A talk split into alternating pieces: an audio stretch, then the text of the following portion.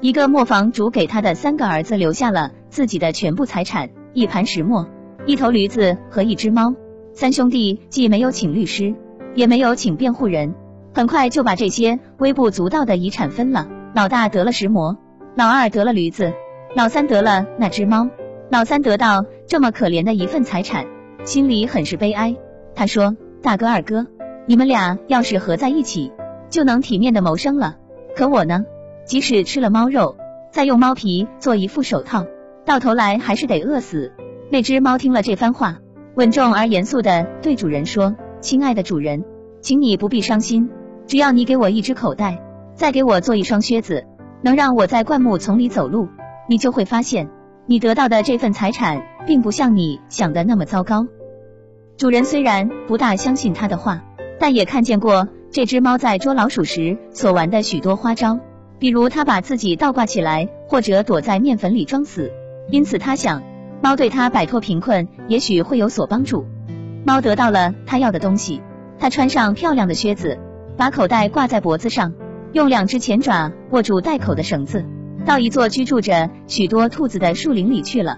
他在口袋里装了些米糠，摆好绳套，然后躺在地上装死，等那些涉世不深的年轻兔子跑进袋子里吃里面的东西。他刚躺下，他的愿望就实现了。一只冒冒失失的兔子走进了他的口袋，猫立刻把绳套拉紧，捉住了它，并毫不留情的把它勒死了。猫洋洋得意的带着他的猎物去见国王，国王陛下在他的住处接见了他。猫向国王深深的鞠了一躬，对他说：“陛下，这只野兔子是卡拉侯爵，这是他为他的主人随意编造的名字，托我奉献给您的。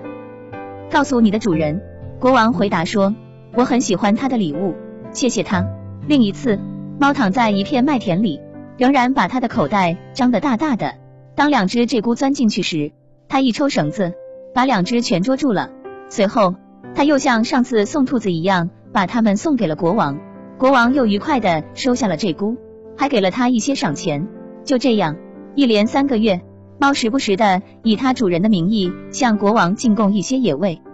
有一天，猫听说国王要带着自己的女儿，世界上最美丽的公主，坐车到河边去兜风，他就对主人说：“如果你照我的话去做，你就会交好运。”你只要到河里，我给你指定的地方去洗澡就行了，别的事由我来办。卡拉侯爵虽然不知道猫玩的是什么把戏，但他还是照猫的话去做了。当他正在洗澡的时候，国王的马车从河边经过，那只猫便扯着嗓子喊起来：“救命啊！救命啊！卡拉老爷快要淹死了！”国王听到喊声，从车窗里探出头来，他认出了那只经常给他送野味的猫。就立刻命令他的侍从去搭救卡拉老爷。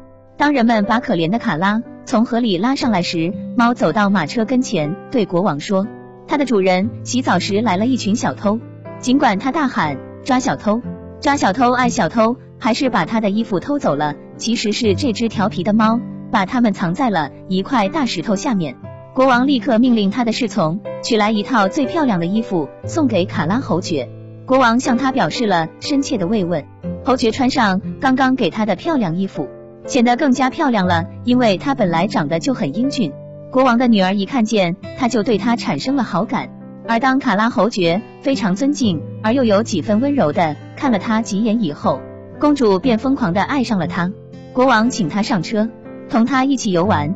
猫看见他的计划快要成功了，心里非常高兴，就跑到车前先走了。不一会儿。他碰到一些农民在草地上割草，就对他们说：“喂，割草的，你们对国王说，这片草地是卡拉侯爵的，不然你们都会被剁成肉酱。”国王经过草地时，果然向那些割草的农民问起这片草地是谁的，是卡拉侯爵老爷的。割草的人齐声回答：“因为他们被猫的话吓坏了。”你的草地真漂亮啊！